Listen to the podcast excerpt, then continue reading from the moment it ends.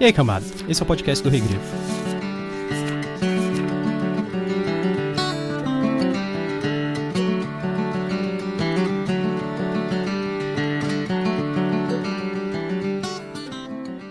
Era uma rotina, mas era boa. A vida era perfeita. Mas era um sonho, claro.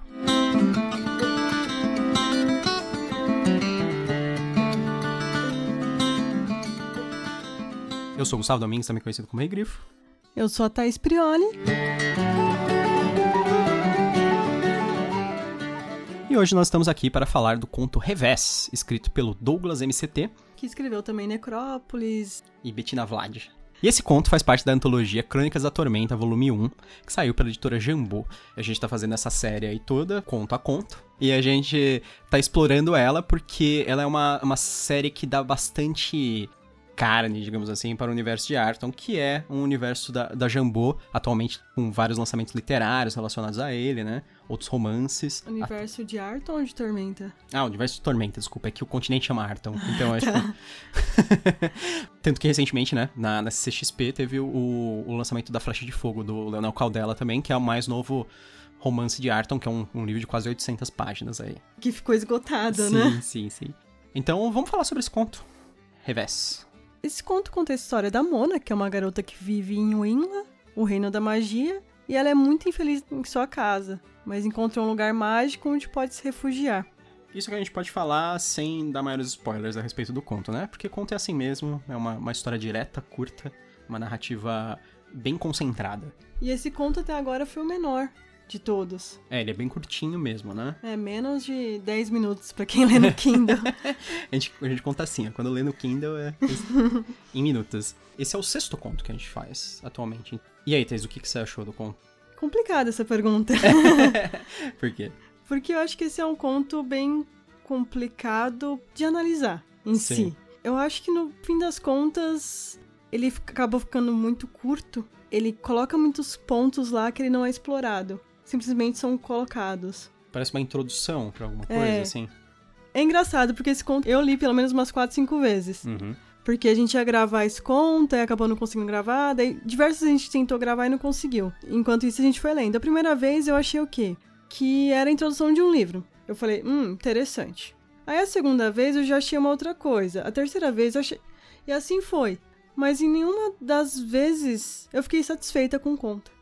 Você acha que ele, como uma narrativa curta, não, não, Não funcionou? funciona. Pra mim não funciona. Tá. Pode ser porque eu não conheço tanto de Tormenta. Eu sei o básico que foi o que eu falei agora no resumo. De Tormenta? É, Acho que não, porque ele não tem nenhum relacionamento com o mundo em si. Porque assim, eu fiquei pensando se eu era o problema. E eu fui ler algumas reviews. Hum. E um conto que realmente tem gente que gosta e tem gente que não gosta. A maior parte do pessoal que gosta é o pessoal que já tá acostumado com jogar o RPG de Tormenta. Engraçado. Eu não tinha pensado nesse ponto. Apesar de eu conhecer razoavelmente o, o Tormenta, eu achei também que não funcionou muito bem. Eu achei que o conto tenta ser um conto muito exótico, muito diferente. Uma narrativa, assim, com um ar muito onírico, assim. Uma coisa de, dúvida, tentando falar sobre sonho, se aquilo é um sonho ou não é. E eu achei ele muito parecido com uma, uma animação de 2003 que chama Animatrix. Pra quem não, não se lembra, na época que saiu o filme Matrix, aquele filme famoso das ir- Matrix, né? Como a gente Matri- fala aqui no Brasil. Matrix, aqui no Brasil, É. das irmãs Wachowski, saíram nove contos, eles chamam, em animação. E ele tem um conto que é sobre uma menina que vai procurar o gato dela. E ela chega numa casa mal assombrada. Dentro do- daquele contexto, na verdade, você tá vendo que é uma história sobre um bug na, na Matrix, né? Mas é, essa casa mal assombrada tem uma série de, de figuras estranhas na casa e tem uma cena das pessoas pulando meio que num quintal ali, flutuando no ar. E todos esses elementos aparecem nesse conto. Aí são as, as três coisas que me fizeram não gostar muito do conto. Eu acho que a narrativa em si é tranquila, eu gosto da maneira como é escrita, mas no geral eu vejo esses problemas conto. E vamos pros spoilers? Vamos, aí a gente pode discutir melhor.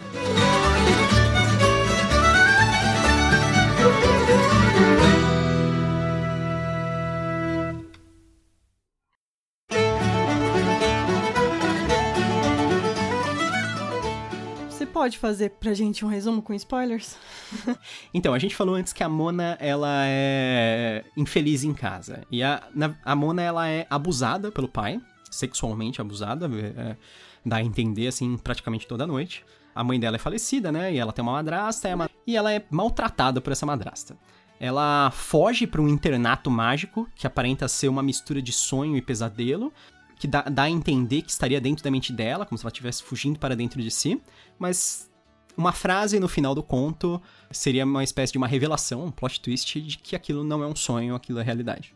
Eu acho que essa parte do, do abuso do pai, eu não sei, parece que foi uma história só pra falar, olha como ela é infeliz aqui, mas que não traz nada pro conto, sinceramente. É, é, é, um, é um backstory totalmente vazio. É, eu, eu fiquei pensando. E tem uma parte que é assim: sempre procurou entender por que o pai fazia aquilo com ela. Machucava e parecia estranho. Antigamente não era assim. Pelo menos não quando sua mãe estava viva. Pelo menos não quando sonhava. Sobre a madrasta, nunca buscou respostas. Das duas ocasiões em que ouviu um bardo narrar uma história, teve conhecimento que madrastas eram más. A sua era. Lhe batia às vezes, não lhe dava de comer. Por isso sonhar era bom. E Mona sonhava, lúcida ou não. Ou seja, o pai usava dela durante. quando ela dormia. Uhum. Sim. Tanto que ela fala assim, que ela checava se ela estava de calcinha de manhã. É. Mas quando a mãe dela era viva, não. Pelo menos não enquanto ela sonhava. Mas mesmo assim, sonhar era bom. É estranho isso. Eu acho estranho essa, essa frase. Sim. A outra coisa, outra parte que eu. É quando ela encontra o tal do Talesneio, que é o, o corpo bizarro lá. No final da história, ela se despe, né? Ela tira toda a roupa, ela é uma criança. Uhum. E, e ela começa a andar pelada pelo internato. E aí, ele ficava tapando o rosto, aquela criatura bizarra lá. E aí, quando ela fica pelada, ele começa a olhar para ela. E ele fala uma frase muito estranha, que ele fala assim: Percebeu que dois dedos magros de Talice e eu estavam abertos em V, dando campo para observá-la no escuro. Eram olhos grandes e vazios como a lua. Ele parecia gostar do que via. Eu acho que se no fim fosse um sonho, faria muito sentido muita coisa aí. Sim. E por que a ideia do não era um sonho? Porque literalmente é... a última frase é não era um sonho. Logo no início, tem uma parte que você acha que ela tá acordada, mas não. Ela fala que é um sonho. Então eu pensei, você fica com aquela ideia, é um sonho, é um sonho, é um sonho. Mas não, pra ter um plot twist não é um sonho. Mas ao mesmo tempo tem elementos que, tipo, do nada o gato dela começa a conversar com ela. É, por mais seja um reino mágico, tudo, o gato fala rapidamente com ela alguns. Não, e é só no fim da história. É. Ao longo da história ele não fala nada. Aí de repente ele. Ah, vambora, não sei o quê. Outro ponto que eu tava. A gente tava falando sobre o negócio dela, essa parte do abuso sexual. Que assim, ah, pode, você pode até se justificar falando assim, ah, isso foi utilizado para justificar o fato de por que, que ela fugiria pro internato, ou se o internato fosse de fato um sonho, uma coisa dentro da cabeça dela, por que ela se refugiaria dentro da cabeça dela em um mundo imaginário, etc. Só que assim, eu acho que é uma justificativa tola, não, você não precisa disso, ainda uhum. mais uma criança. Alice no País das Maravilhas não é assim, Alice foi pro País das Maravilhas porque ela tava fugindo de alguém que maltratava ela ou de alguém que abusava ela, sabe? Não, Mas foi um acaso. Você não precisa disso pra história. Ainda mais pra criança que é curiosa e, e quer descobrir as coisas, essas coisas, Ainda sabe? mais coisa com magias, né, é. né? Diferentes. Eu acho que, que essa história de background ficou meio estranha para o que era. Uhum. E pode ser, pode ficar na dúvida ainda, sem problema, de se é um sonho ou se ela realmente tá indo pro internato. Não precisava disso. Eu, eu preferia ter ficado na dúvida. Sei. A, a frase estraga. Para mim, estragou muito o, o conto. Final. Sim. Porque, para mim, a, a, minha imaginação é aquilo é um sonho. Uhum. E pronto, se for um sonho, muita coisa faz sentido. Porque tem muita coisa que é estranha. Você pode falar assim, ah, legal, é um reino mágico, ok, mas tem certas coisas que mesmo num reino mágico. Tem um personagem que fala que o nome dele é elfo. É. Tipo, peraí, num reino que existem elfos, em geral. Até eu fiquei. É, a gente tinha acabado de ver Desencanto na Netflix. É. E eu ficava imaginando o elfo do Desencanto. Sei, que é tipo, que é tipo um duende, é. né? A, a, gente tá falando de Arton, de Tormenta, tipo, um universo onde existem literalmente os elfos. E aí, quando alguém chama, qual é o seu nome? Elfo. Sabe? Você já encontrou um, sei lá, um mendigo na rua e aí você falou assim, qual é o seu nome? Aí ele, humano. sabe? Uma coisa assim, sabe? Então, tipo, é uma coisa estranha que seria típica de se fosse um sonho, Sim. por exemplo as trigêmeas que aparecem e ficam batendo palmas para ela e depois elas vão embora. Que é tipo uma cena assim. Ah, é uma coisa esquisita, é só para criar uma atmosfera. Ok, dentro do sonho faria sentido. E dentro da realidade. Tipo, qual é a explicação desse internato mal assombrado? Porque ele dá. A outra coisa que indica que não é um sonho é quando ele também fica falando sobre os, aventure, as, os aventureiros mortos é, no os internato. elmos, né? Um monte de coisa. Ele fala que, tem um monte lá. de arma e, e armadura, corpos de aventureiros que tentaram explorar o internato. Então o internato seria um local extremamente perigoso, menos pra Mona. O fim também, uma coisa que eu também achei ruim de revelar isso, que não era um sonho, é.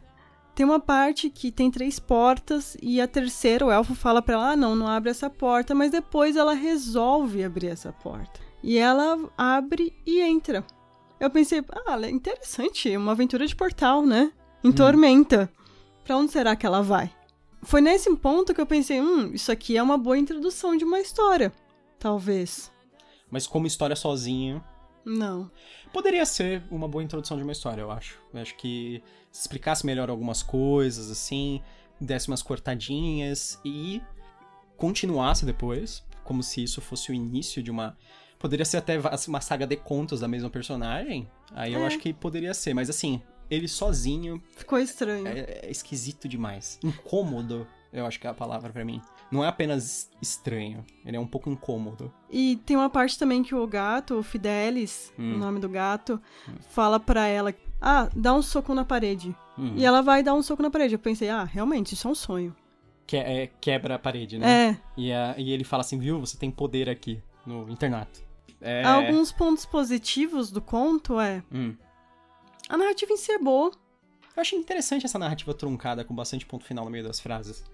Ela me lembra algumas coisas, assim, bem diferentes e, e uns pontos que ele, que ele dá um estacato, assim, do, do que tá acontecendo e às vezes como ele muda rapidamente. Eu acho que se tudo fosse um sonho, se tudo se provasse um sonho, se fosse uma continuação, seria uma narrativa interessante. Principalmente pra uma personagem, assim, psicologicamente quebrada, talvez, vai. E também um ponto interessante é que ele apresenta bastante coisa de Tormenta Nova. Um reino novo. É, pra você Pra mim, ter umas coisas novas, né? É, são deuses novos, né? A gente tem o deus Asger, do, o deus Sol, Que é a deusa da na- natureza, a Lihana. Então, assim, Eu não acho. Apesar que eu não gosto muito desse negócio, que eu acho meio. Parece expositivo a maneira como é escrita. Não, que ele fala assim, ó. Quando deu sol, Asger ficou no céu. Entendeu? Ah, o astro é chamado de Asger. Então você só fala quando Asger ficou no céu. uhum. Alto. É mesma coisa, assim, ah. não sei se talvez fosse quando Asger ficou alto nos céus, eu não sei se eu não ia imaginar que é uma pessoa. Entendeu? É, dentro do contexto maluco do conto, talvez. Mas aí você elabora a frase acrescentando uma coisa pra. Tipo, quando Azer estava no ponto mais alto do céu e não havia sombras para se esconder, sabe? Tipo, dá a entender que ele tá falando do sol, sabe? Uma coisa assim. Quando. Ou que o céu tá sem nuvens e o cara não consegue se esconder, então ele tá exposto. Deus. Não. Quando o Asgard é assim, meu Deus, tem um cara voando, não é mesmo? Se fosse um conto mais assim, pé no chão, né? Ia ser uma coisa nada a ver.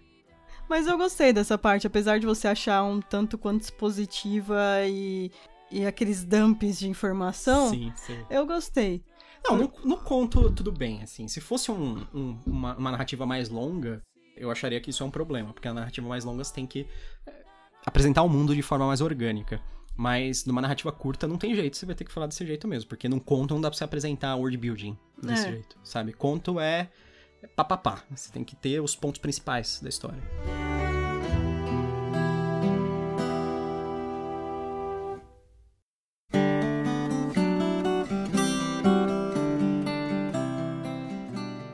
Você recomenda? Olha, de repente, se você gosta, sei lá, de Alice no País das Maravilhas, ou se você gostou de Animatrix, talvez você ache bem legal o conto. Mas se- você quer checar uma narrativa assim bem diferente, eu acho que dá, pra, que dá pra você aproveitar o conto. Mas, sei lá, se você é sensível a temas como abuso sexual, esse tipo de coisa, aí eu vou ter que não recomendar. E você, Tess? Recomenda? Eu recomendo, eu recomendo, como eu disse, é um conto que as pessoas têm opiniões bem diferentes pelo que eu andei vendo, né? Porque eu não gostei que talvez você não goste, né? Recomendo pra quem gosta talvez de desencanto, que é uma coisa bem sem noção, De Né? fantasia? de né? fantasia. Uhum. Quem gosta de Tormenta, quem gosta do mundo, quem joga RPG, talvez também goste mais. É, você pode aproveitar mais só por estar dentro do universo, né? Uhum. Isso já é, é. é aquilo que eu sempre falo. Eu, eu a maior parte dos livros de D&D eu já gosto só por ser de D&D. É, Dragonlance mesmo, que o pessoal hoje em dia fala que é bem ruim, você ainda adora. É, Dragonlance tem uns problemas do cacete, assim, é horroroso algumas coisas que acontecem. Até outro dia a gente tava falando do, do primeiro pro segundo livro, tem um negócio que acontece um monte de coisa importante que eles não narram.